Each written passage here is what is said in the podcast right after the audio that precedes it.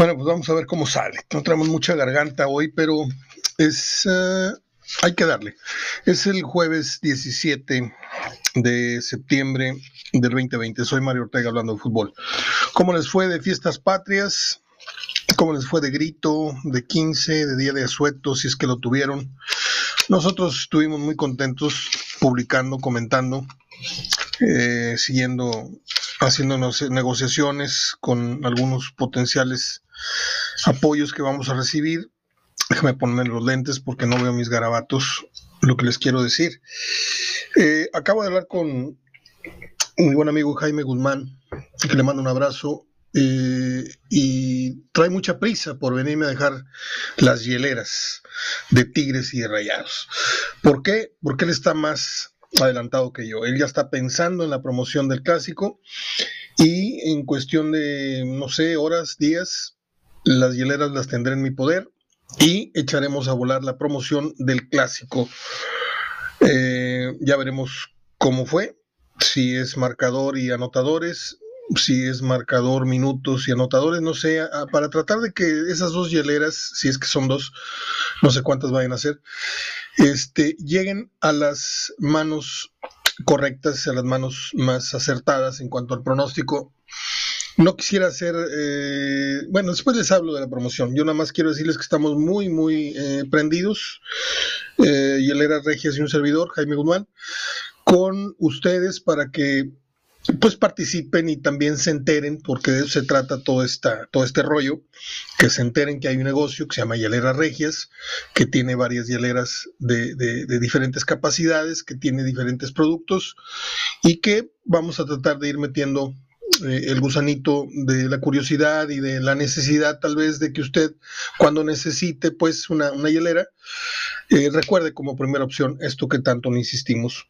Es una, una, una franca eh, declaración la que estoy haciendo, simplemente estamos haciendo una promoción. Este, no quiero venderles espejitos, hieleras regias voy a tener las hieleras aquí en mi poder.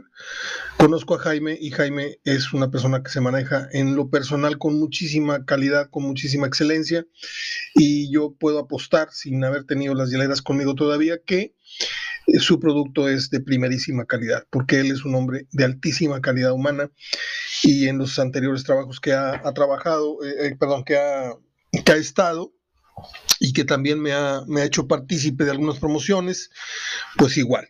Entonces yo a ojos cerrados, cuando mis amigos eh, manejan ciertos negocios y quieren que yo les dé la mano o yo les pido que me den la mano, eh, yo no promociono nada sin, sin, sin, sin certificar la calidad. Y, en este caso, Hielera Regias, le puedo anticipar que la hielera que usted se saque o que usted compre, ojalá y se sacara una hielera ahora que vamos a hacer la promoción del clásico, va a quedar totalmente satisfecho. Mm, gracias, Jaime. Considera esta la mención del día. Por favor, y estamos en contacto más tarde. Eh, no hay mucha información el día de hoy, les digo la verdad. Traigo cinco o seis temas que podría yo agotarlos en cosa de cinco minutos, pero voy a tratar de estirar un poquito, este, a ver de dónde porque acabo de escuchar una charla de, Charlie, eh, de Walter Erviti en Facebook. Podemos echarle un vistazo a priori al, arranque de la jornada 11. Eh, las efemérides del día, que no tienen que ver con espectáculos, son mm, que hace 32 años fuimos azotados, esta y otras entidades, por el huracán Gilberto. Tengo por ahí algunas memorias que, compartir. Y, también hoy se cumple un aniversario más luctuoso del deceso, del asesinato de don Eugenio Garza Sada en 1973. Mm, es muy difícil decir quién es primero, quién es el más grande. Yo no, yo no voy mucho con eso, nada más con Pelé. Ahí sí no tengo ocasión de ningún tipo de decir que es el número uno. Este, pero en otros rubros, yo no sé quién fue el, empresario que puso la primera piedra, la, primera piedra de la grandeza industrial, como se le conoce a, Monterrey. Pero sin lugar a dudas, este señor fue una pieza fundamental, fundamental. Este, y bueno, en su momento llegó a causar conmoción a nivel nacional, internacional, eh, esta, estaba la cera, este crimen de don Eugenio, que por cierto, ¿usted sabe quién lo mató? Yo no sé quién lo mató. A ciencia cierta, ¿eh? eh Luis Suárez se dice que pasó el examen de italiano, esto con fines de, obtener su, pasaporte, su, esto, su lo otro. Se dice que está prácticamente fuera del Barcelona, aunque eh, Messi haya abogado por él con Ronald Koeman. Pero Koeman da una declaración muy fuerte diciendo, si Luis Suárez se queda, será uno más en el equipo, ¿sí? Como queriendo decirle a Messi, ¿sabes qué? Ni creas que por ser, por ser tu compadre, por ser tu compadre, no lo voy a meter sí o sí como mancuerna tuya eh, de inicio. Y Luis Suárez, pues podrá ser amigo del dedo chiquito de Messi, pero ¿sabes qué, compadre? Si no te quisiste venir a Italia, pues yo ya me voy porque allá me van a pagar la risa, me van a respetar la jerarquía y si no te fuiste, pues lo siento mucho, pero aquí apesta. Eh, vi estas últimas dos noches, dos partidos de preparación del Barcelona, y espantoso el uniforme, pero espantoso. Este, colores pastel, no sé cómo definirlo, rosa y celeste, no sé. Este, a mí si me regalaran la camiseta esta que vi de juego del Barcelona en, el amistoso, yo la regalo inmediatamente. ¿eh? O sea, se los juro. Eh, bueno, vamos a ver en qué termina la novela de Luis Suárez. Para muchos, eh, el mejor nueve en la actualidad en el fútbol mundial. Dije para muchos, no para mí, porque se lo, se lo clonea a un, programa que escuché, no sé, esta, una de estas noches, no sé si se lo escuché a, no sé, a, Guinaga o a uno de estos que hablan por las noches, creo que fue el ruso Brailovsky el que dijo el mejor nueve actualmente. No sé si, si esto... Eh, pues eh, sea correcto, porque pues, hay un Benzema, hay un esto, hay un otro que lo están haciendo muy bien, pero yo sí siento que el mejor momento de Luis Suárez pasó, el mejor momento de, Messi está pasando, aunque no se siente. Ves jugar a Messi y pareciera que el tiempo no pasa por él, pero luego los bajones son muy significativos, ¿sí? Ves imágenes del año pasado, lo ves más joven, lo ves menos barbón, más jovencito, y, yo tengo, no sé, una norma. Yo voy viendo cómo un jugador va entrando en razón, va entrando en madurez conforme se va cortando el pelo. No sé si ustedes estén de acuerdo. Sí, este, cuando estás jovencito te quieres dejar la barba, te quieres parecer muy grande. Y cuando estás grande, pues quieres parecer jovencito. El futbolista no ocurre así. El futbolista va teniendo su greña y luego se la va quitando hasta que ya no le llega a la espalda, le llega al cuello y luego el cuello ya le llega aquí donde termina el nacimiento del, cabello en la cabeza y ya. Mohamed es un ejemplo. Mohamed está eh, pasando por una transformación personal que es muy evidente. Para mí es muy evidente de los pelos largos, de los pelos con riz, eh, con, con, tinte acá, ¿cómo le llaman esto? Luces, del arete, del saco a cuadros, el pantalón sin calcetines, este, todo ese tipo de, de, moda estrafalaria y muy su moda, yo no, no me meto con, con sus gustos. Ahora vemos otra imagen y el Mohamed que vemos ya no es tan treintón, tan cuarentón, ya es más cincuentón, sesentón. ¿Sí? Yo lo veo y me asombro porque es un cambio drástico. Y ese mismo cambio que está ocurriendo en, en, afuera, está ocurriendo adentro. ¿sí? Como dicen que como, como dice el refrán por ahí, o, el decir es como es adentro, es afuera. Yo sí pienso que Mohamed está entrando en una etapa de, de transformación que no necesariamente tiene que ser mala ni buena, eh, eh, hay que saberla manejar, pero todo es, eh, todo es constante cambio en la vida. Cada cinco minutos, cada día. Hoy yo no soy el mismo de ayer, me faltan más cabellos, tengo una arruga más, peso unas libras más, unas libras menos, soy más prudente, menos prudente, más inteligente, menos inteligente, hablo mejor, hablo no tan mejor. Todo es constante cambio. Y yo creo que Luis Suárez se va a quedar con las ganas de seguir jugando con Messi porque se va a ir. Y creo que Mohamed, eh, pues el reloj de arena definitivamente ya está corriendo y no les sabría yo atinar a la fecha exacta en la que se va a ir, pero su finalización de este segundo ciclo, creo que es el segundo, ¿no? está por terminar. Ya de él dependerá si deja la puerta abierta, porque no todos dejaron la puerta abierta, ¿eh? no me hagan decir nombres, no todos los que se fueron. De hecho, si te corren, no estás dejando ninguna puerta abierta. Pero vamos a ver si Mohamed sí eh, regresa en otra, en otra ocasión, aunque a muchos ya no les gustó de plano lo que trae en el morral Mohamed. Yo hablo poco, pero lo poco que hablo con mi hermano este, es, sensato de su parte. Dice que él nunca, nunca, nunca le gustó Mohamed como técnico. Y yo le recuerdo la mejor versión del Monterrey, esa que barrió con todos los récords de torneos cortos. Me dice, pues sí, sí, este, no, me divirtió mucho eh, esto, lo otro, pero no tenía muchos recursos. O sea, Monterrey tenía la tablita del 2, la del 3, la del 4 y se acabó. No había variantes, era nada más quitarla, pum, trazos largos y tírensela a los, a los morenos y, que defina eh, Carlos Sánchez o Pavón o, Funes Mori o el otro o el otro. Era un circo de tres pistas. A mí me encantaba ese, ese y lo dirigía Mohamed. ¿sí? Y Mohamed ha sido campeón con América y ha sido campeón con Cholos. No de maneras muy brillantes, pero en este mundo, en esta liga resultadista que tenemos, pues este, aquí lo importante es este, mentarle la madre al compadre en las redes sociales diciéndole yo soy campeón, mira la estrellita, güey, o tomarse la foto con, la copa en, el club, sin importar las formas, ¿sí? Sin importar las formas. Y a mí eso no, no, no, no, no va conmigo, ¿sí? A mí me tienes que demostrar, si no semana a semana, al menos con un nivel óptimo de regularidad, que fuiste el mejor en el torneo y que lo reafirmaste en la liga. Pero si entras en octavo, en séptimo, en doce y eres campeón, pues es una, es una chiripada enorme que se está convirtiendo en, heroísmo y en, una proeza. No, no, no, no, no.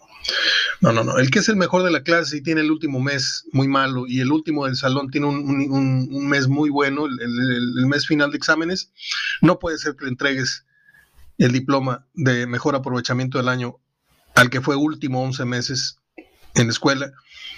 Es lo mismo que pasa en el fútbol mexicano. Pero usted lo consume y así lo, así lo han acostumbrado. Así presumen los títulos de uno u otro equipo, llámese Chivas, Tigres, América, Monterrey, el que sea. ¿sí? Ya nos hicieron, y, hablo en, en, plural además para no desmarcarme tan feo, pero ya nos hicieron resultadistas, más que catadores de buen fútbol y exigentes de un buen fútbol de parte de nuestros equipos. Mm, ¿Qué más? Montes pidió no ser convocado y de alguna manera dice que se está despidiendo. No sé, por ahí leí esa nota de que se despidió del Tri. Lo que sí brinca es por qué entonces no llamó a Navarro y a Cota. Yo creo que lo de Cota está un poquito más competido este, en cuanto a los niveles de los porteros. Eh, pero lo de Navarro es muy claro. Navarro está teniendo un torneo sobresaliente mm, y creo que debe haber sido por encima de cualquiera en su puesto nominado este chavo Navarro que está teniendo un buen momento, ¿eh? Yo Navarro tampoco crean que lo veo como el gran jugador. Navarro es como Orbelín Pineda, es como Elías Hernández, andan en buen momento ¿sí? De repente andan en un torneo muy bueno y luego se, tiran a la maca y, se ponen a ver las portadas que recortaron de todos los periódicos, los enmarcan y se vuelven loquitos. ¿sí? Este Navarro, ojalá y sostenga su nivel y ojalá y lo veamos en el Mundial y ojalá llegue a muchas cosas, pero hablamos en, hablamos en un año a ver si Navarro sigue siendo el mejor lateral. Es a lo que yo eh, siempre he insistido, a que tenemos niveles muy volátiles de excelencia. Hoy eres el mejor, al torneo siguiente ya no eres ni seleccionado, ya no eres ni, ni el mejor de la semana, ni el mejor de tu equipo en, la posición. Eh, es un fútbol, un fútbol mexicano que dicen que es muy peleado, yo lo veo muy revuelto el nivel. Hay mucha mediocridad, mucha excelencia, mucha, mucha paja en, los equipos que conforman la liga. Y esto a la hora de revolverlo hace una tole que da eh, un resultado de una liga muy, muy pegajosa, es como un carillo, o sea, todos se pican. Si no sabes, por ejemplo, ahora que va a jugar Monterrey con San Luis, la verdad me tiembla ponerle Monterrey cuando por lógica elemental habría que ponerle Monterrey. ¿Por qué? Porque es mejor equipo, tiene mejores jugadores, es más caro, tiene más infraestructura, todo, ¿sí? Es todo. Es como si pusiéramos dos coches. Va a competir un coche que el que usted me diga, el más correlón. Yo no sé mucho de, automóvil, un BMW, un esto, un otro, un Fiat, y vas a poner, al de otro lado vas a poner un, un, un Suru, un Nissan, un Volkswagen. Pues dices tú, oye, así como se ve, pues a ciegas le voy al, al, BMW y nada. Que en el arrancón este, recordando mis tiempos de locución allá en los, en los arrancones, me tocó ver muchas veces el fenómeno ese, que el, carro más apantallador, el, que hacía más ruido, el que aventaba más lumbre, no alcanzaba al, más chiquito. ¿Por qué? Pues porque traía mejor máquina, porque te, era más destreza del piloto. Y ahorita la Liga Mexicana o la MX, para que no suene a béisbol, así está. Y lo digo porque traigo una competencia ahí con un buen amigo. Este, cada semana nos divertimos mucho poniendo los pronósticos vamos abajo del 50% de todos los partidos que ha habido.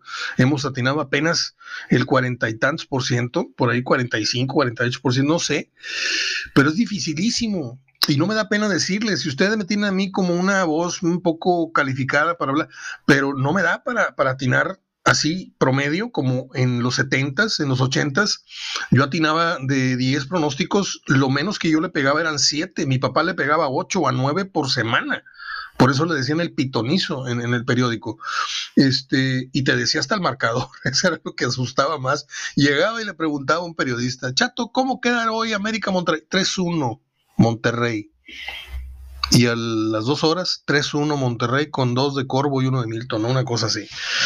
Y pues al otro día el pitonizo Mario Ortega volvió a pegarle al, marcador y a los este al, al, pronóstico y al marcador. Bueno, Ah, déjeme ver. La Setién va a demandar al Barcelona. Claro, como debe ser. Así terminan casi todos los matrimonios en demanda. Déjeme ver dónde está la quiniela de esta semana. La debe tener aquí mi chavo, que es Pepe que dice que se va a jugar la vida, porque vamos ahí un pronóstico yo arriba de él, algo así. Eh, la jornada tiene Necaxa, Puebla y Mazatlán Cruz Azul mañana viernes. ¿Ok? Um, no sé si revelarte mis pronósticos de una vez, Pepe, pero bueno. Atlas, eh, mañana los digo. Atlas va a recibir a Pachuca y Tigres a Querétaro. Vamos a, ponerle un freno ahí. Bueno, dígame usted, ¿qué pronóstico le da entonces, yéndonos más para adelante, a la América Chivas? ¿Sí? Antes tú veías el clásico y, aunque dijera, no, es que un clásico no se puede pronosticar, es impredecible. No, tú decías, no, hombre, en este clásico Chivas le va a tortear los hocico a América y le ganaba o viceversa. Y este está bastante enredado, está muy brumoso. El nivel de América no es como para, vaya, no trae un Antonio Carlos Santos, no trae un Outes, no trae un Edu, no trae un Bíblico, no trae un jugador que digas, este va a ser la diferencia. Aunque Memo Ochoa puede ser la diferencia con respecto al, al portero que va a poner Chivas, que es Gudiño, que ya tuvo un gran clásico, recuerdo muy bien creo que hasta un penal paró y todo esto hacia el final. Este, pero la realidad es que Chivas, a mí me gusta más el otro portero, debo decirlo, nada más que no quería decir porque me va a aventar un tomatazo mi, amiga Priscila y no sé si Mauricio Franco, si es que me escucha todavía también, pero a mí me gusta más el otro portero. Gudiño está más alto, tiene más presencia, pero su imagen proyecta inseguridad. Y el otro es más entrón, más bravucón, más sácale puntita. Y en el fútbol primero hay que parecer y luego hay que ser. Sí se ha equivocado, sí, todos los porteros tienen rachas, hasta los mejores, y creo que le está costando el puesto estos errores tan crasos que ha cometido previos a un partido tan importante. A ver si no le sale el tiro por la culata a Bucetich, sabe más que yo, sí sabe más que yo, pero si realmente se la piensa jugar con Gudiño, un portero que trae menos actividad en, el tiempo corto que, que, Toño, no sé cómo se llama, García o Toñito, ¿cómo, cómo se llama? Toño Rodríguez. Este, yo ahí veo la diferencia. Obviamente Obviamente hay dos jugadores de América que traen 10 goles y, pues no los, no los juntan los, los, jugadores de Chivas, este, todos en ataque. Eh, sí hay mucha diferencia, pero se emparejan en lo psicológico. A la hora de pararse enfrente, Chivas va a ver que enfrente no hay un equipo así como para espantarlos. Sí, por eso se han estado dando su, su coco wash en los medios. Este, Ochoa diciéndoles a los suyos, aquí no tenemos miedo, y luego el otro, no, pues que yo nunca jugaría en Chivas, en, en, América, y las clásicas declaraciones fofas previas a un clásico regio o no regio, porque hay que inventar las mismas notas de cada año. Este, no falta el que, el que declara, no, yo nunca jugaría en la camiseta del otro, yo nunca, o sea, son, son clichés cuando no hay mucha información que dar. Eh, dígame si está fácil pronosticar la liga hoy. En el Necaxa Puebla, ¿qué juegas en el Necaxa Puebla? ¿A qué rayos le juegas en el Necaxa Puebla? ¿Sí? El Cruz Azul te garantiza, como está jugando, que va a salir con la victoria de Mazatlán. El Mazatlán, así como que te, entra la duda, y tú dará la campanada y le ganará. Entonces lo que, lo que campea y lo que merodea ahí es el empate o, o qué. ¿Qué es lo que le, le, marcas? No está tan fácil, no es, ah, sí, Cruz Azul, pum, Cruz Azul. ¿Por qué? Porque va arriba y Mazatlán va abajo. ¿Cómo están jugando? Atlas Pachuca. Atlas con Coca está jugando mejor. Pachuca, ya vimos. Ya vimos ahora que vino con Tigres. ¿Sí? Tigres Querétaro. Ándale. Tigres Querétaro. Dices tú, no, pues Tigres. Estás marcando Guiñac, no estás marcando Tigres. Ahí estás liéndole a Guiñac en vez de confiar en el, en el, conjunto, en el, juego colectivo del equipo del Tuca. Ahí todos apuestan a que Guiñac le gana al Querétaro. ¿sí? ¿Por qué? Porque anda en vena, porque anda enrachado, porque, porque la trae bien afilada la, navaja. este, pero Querétaro, Querétaro no es este el Atletas Campesinos, ¿eh? no es eh, no, Querétaro hoy día es un equipo en vías de construcción de convertirse en lo que Cholos quiere, en lo que Bravos quiere, de los tres, el más adelantado es Querétaro. Se lo digo. Y el último lugar en esos de, de, nueva imagen y nueva es San Luis, ¿sí? Ese va a mero atrás. Y me da mucha pena por Memo Vázquez, que no ha sabido escoger proyectos a su altura, a su conocimiento, a su categoría. Un técnico campeón como Memo Vázquez no tiene nada que estar haciendo en San Luis. Nada que estar haciendo en San Luis. Yo quiero mucho a San Luis. Ahí estuvieron a punto de amputarme una pierna cuando yo tenía 10, 11 años. Me accidenté. Este, en un recorrido, en, un monte ahí, me caí en una bicicleta y caí en un, precipicio y me atravesé la, pierna con un, con un, pedal. Se me infectó el chamorro izquierdo y a la hora de ir a la, curación, tres, cuatro días después, pues ya traía una infección que me estaba subiendo eh, y dijo el doctor, hay que cortarle la, pierna eh, y mi mamá lo impidió y una tía y mi mamá durante una semana estuvieron curándome con fomentos de agua caliente hasta no recuperarme, cosa que no sé por qué les vengo contando, tal vez porque cada vez que digo San Luis se me viene a la mente mi familia de San Luis, este, mi primo Edgardo Reséndiz, este, mi primo Babi, mi prima Lili, este, mi tía Lupita, que en paz descanse, y mi segunda abuelita, que, no es de sangre, pero em, mi tía Lala. Entonces, le tengo mucho cariño a San Luis, pero San Luis hasta hace unos años era, era la ciudad más erótica del país. Llegabas y ya te querías venir, o sea, no había gran cosa que hacer. Ahorita ya creció, este, ya se extendió, tiene calles, tiene muy bonitos parajes, esto y lo otro, pero futbolísticamente San Luis, ¿cuándo ha sido? ¿Cuándo ha sido San Luis? un lugar al que le apuesten futbolísticamente empresas y afición. Sí les gusta el fútbol, en todas partes de México les gusta el fútbol, a todas las aficiones, pero no todas pueden pagar un boleto que sostenga el fútbol. No todas las ciudades como San... ¿Usted cree que Monclova no quisiera tener un equipo de fútbol? ¿Sí? ¿Y quién, qué empresa de Monclova? Digo, no me va a decir que Altos Hornos no va a voltear al fútbol así, no va a tirar mi dinero ahí. ¿Qué empresa con tres dedos de frente va a meter su dinero en plazas como San Luis, como este, ¿cómo se llamaba aquella de Colibríes? Colima, ¿cómo, ¿a dónde estaban? en, algún lugar de ahí, ¿no? Son plazas advenedizas. Juárez siempre ha estado, no le han sabido hacer, no la han sabido hacer la, señora, esta señora Domínguez, la que ha estado muchos, muchos años. Este, pero desde Cobras, desde mucho tiempo atrás, este, Juárez siempre ha insistido. Hay dinero, sí, sí hay dinero, hay mucha afición, pero no, no hay gente con conocimiento que arme buenos equipos. ¿sí? Si Cobras hubiera germinado su proyecto cuando cuando lo manejaron allá hace muchos años. Hoy Cobra sería, por decirle algo, sería, mm, no sé, sería mucho más que San Luis, que Cholos, que Querétaro. A lo mejor se estaría dando un raspón con Pachuca y con Santos en, títulos obtenidos en los últimos 20 o 25 años. Si se hubieran sabido invertir, porque ahí sí hay dinero, pero en Tijuana hoy día sí hay dinero, ¿sí? Y ya luego le digo por qué. Ahí huele feo. Toluca siempre hubo dinero, con la cervecera, sin la cervecera, con el banco, sin el banco. América, pues aunque está en quiebra, Televisa siempre ha tenido, de, de la caja chica, siempre han gastado ahí para la América.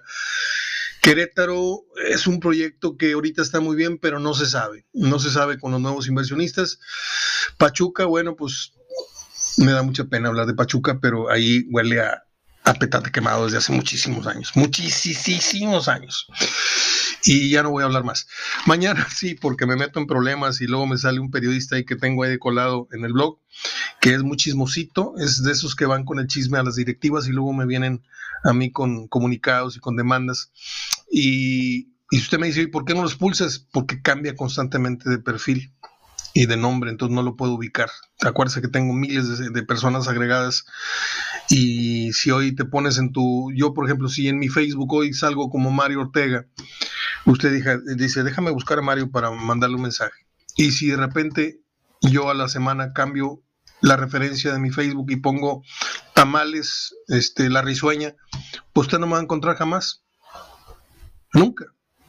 Ah, si tienes tú 5000, pues que ahí te encargo a, ver a qué horas terminas de buscar entre los 5000, 7000, 12000 que tengo regados en las diferentes eh, fuentes, que son mucho más que esas, ¿eh? son mucho más. En, hablando de fútbol, en HDF son 7000 y pico, en mi muro de Facebook tengo 4000, en otra página tengo 5, en mi página personal de la escuela y eso apenas tengo un millar. Y, en otros eh, amigos que me hacen favor de difundir este programa, eh, en otras redes sociales, pues sí alcanzamos un buen número. Pero bueno, ya, ya toqué por encimita eh, el tema de la jornada. Déjeme ver cuánto llevo de tiempo. 27, muy a tiempo, precisamente lo consulté para que no se me corte. Eh, charla con Nerviti hace rato en Facebook.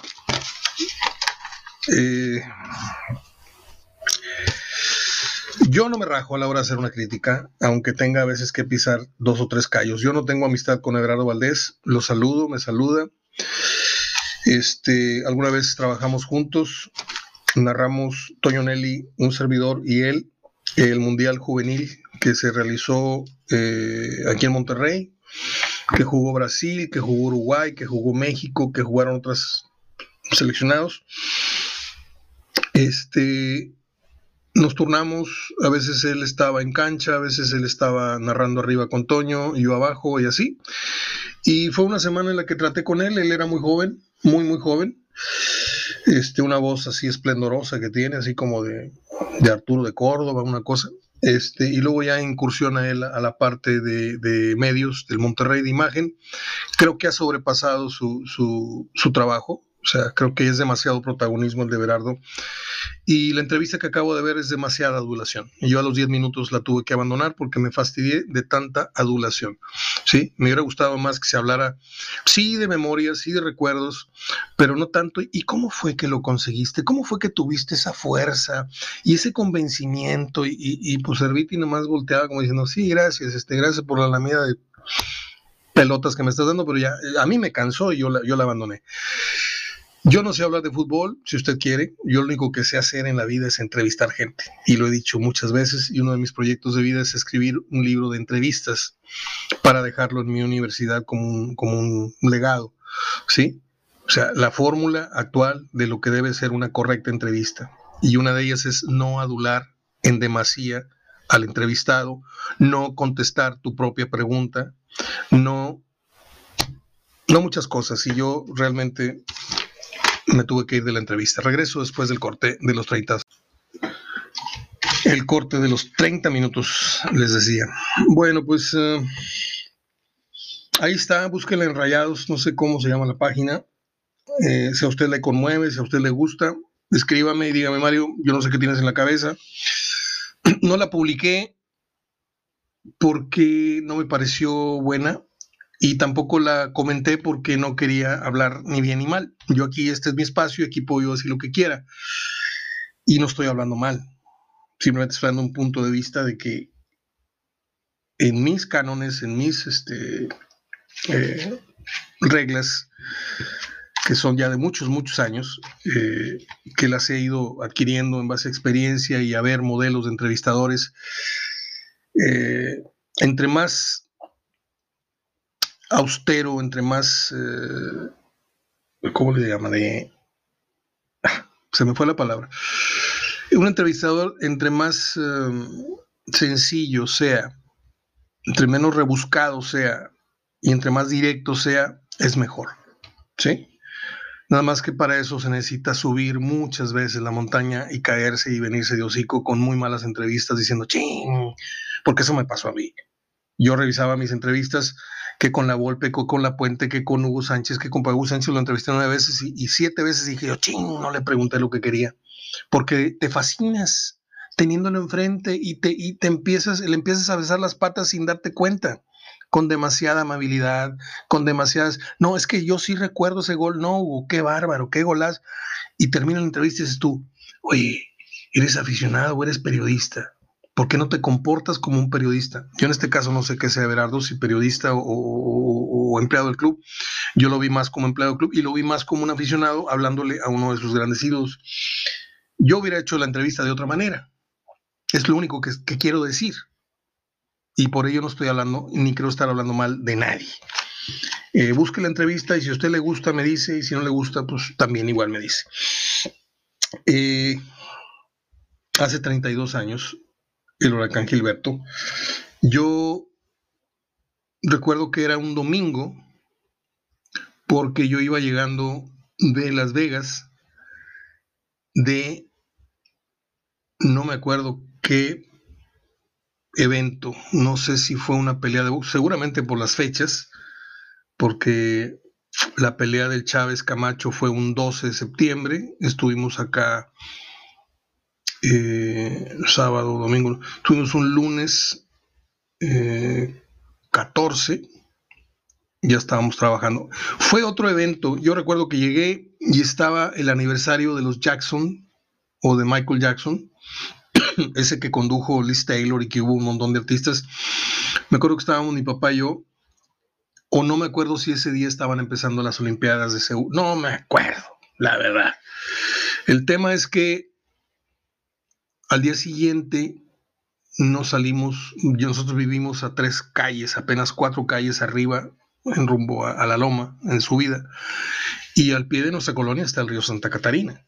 Y ese día era el chocomilk más grande que he visto en mi vida, un río de, lodo este, que sobrepasaba los niveles de, la avenida Morones Prieto y Constitución y que alcanzó a rozar y, de hecho se llevó de encuentro algún puente peatonal de estos de Guadalupe, en fin, memorias eh, muy, muy tristes, el camión aquel que murió, que fue arrastrado con, con muchas personas y, un rescatista que intentó atravesar con una cuerda, fue llevado también por la corriente.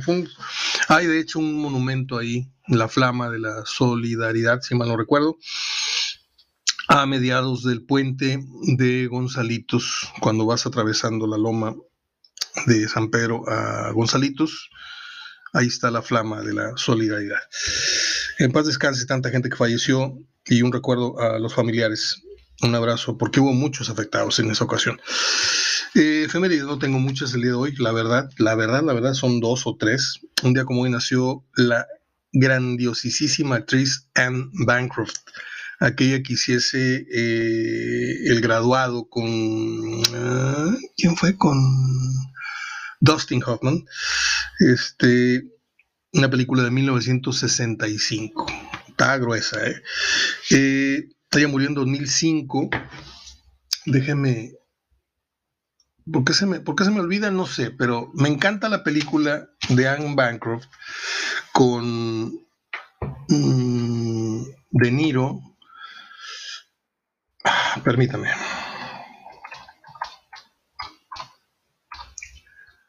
A ver, vamos a ver si encuentro rápido esa, película que les digo, porque es una belleza de historia. Um, se llama Grandes Esperanzas. Es de 1998. Si mal no recuerdo, la dirige un mexicano. Sí, claro, Alfonso Cuarón. Y la protagonizan en la mismísima Anne Bancroft, eh, Robert De Niro, Ethan Hawke y Gwyneth Paltrow. Y también sale este actor Hank Azaria, Hank Azaria, que le pone voz a algunos personajes de Los Simpson. Está bellísima esa película, ¿eh?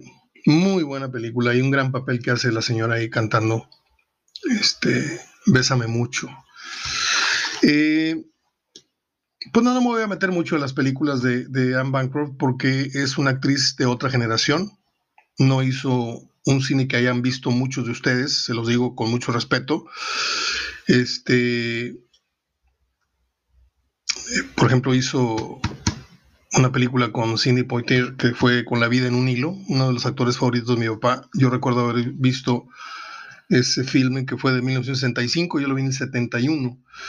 Hizo una voz para la película Hormiguitas. Y bueno, hizo en el 54, hizo el gorila más grande del mundo, ¿no? una especie de versión de King Kong. En fin, yo nada más quería recordar a Anne Bancroft que naciera un día como hoy. Y un día como hoy, en el 91, Guns N' Roses lanzó al mercado Use Your Illusion 1 y 2. El disco este en vivo que trae dos, dos cajitas, yo lo compré. No me pregunte usted por qué, simplemente por la costumbre de, coleccionar discos en vivo. Trae tres o cuatro tracks que me gustan mucho. Y era cuando este, Axel Rose todavía cantaba. Y ahorita es una tristeza de voz lo que tiene. No, tú no. No, a mí todavía me queda un chisguete de voz. Hay días que la traigo medio flacona, pero hoy se, supo comportar. Em, mañana vengo con los pronósticos, Pepe, amigos. Y va a estar muy difícil la jornada, muy difícil de pronosticar, yo se los digo. No les acató al parche, pero pues Puebla, Cholos Bravos. A ver, los que están así más cantados hacia un pronóstico, ¿cuál es? Mazatlán Cruz Azul. Órale, Cruz Azul, ándale. Tigres Querétaro. Tigres por Guiñac nada más. Órale, Tigres. Pero América Chivas, ¿qué le pones? ¿Qué le pones? ¿Sí? América, nada más porque es el América o nada más porque juega en la Azteca. No, América hoy no garantiza nada. Y Chivas te da un partido como el que dio ante Tigres y luego te da dos partidos regulaciones eh, regulares tirando a malos. Toluca Santos, o sea, aquí se juntan el hambre y las ganas de comer, o sea, ¿de qué se trata? San Luis Monterrey. Así a ciegas, el que le va a rayados, obviamente va a marcar Monterrey, pero yo no puedo decir, a ver, a ver, a ver, a ver. Eh, Monterrey le va a ganar como al América, le va a ganar al San Luis. Y si San Luis ese día le pega una desconocida, porque ya ha ocurrido en esa cancha, San Luis ya le ha ganado a Monterrey. Y el partido más difícil de todos, que si estuviera yo en la quinela de, pronósticos deportivos, lo jugaría triple, es León Pumas. va a estar de la rechifosca, pegarle. Y no me estoy tapando ni me estoy tirando al piso para que me levanten, pero si le pego yo a cinco pronósticos en esta jornada, van a ser muchos. Abrazo de gol. Gracias Jaime Guzmán y Elena Regias. Gracias a Pedro Saro, que le prepara la mejor paella de Monterrey. Pedrito, búsquelo en su página.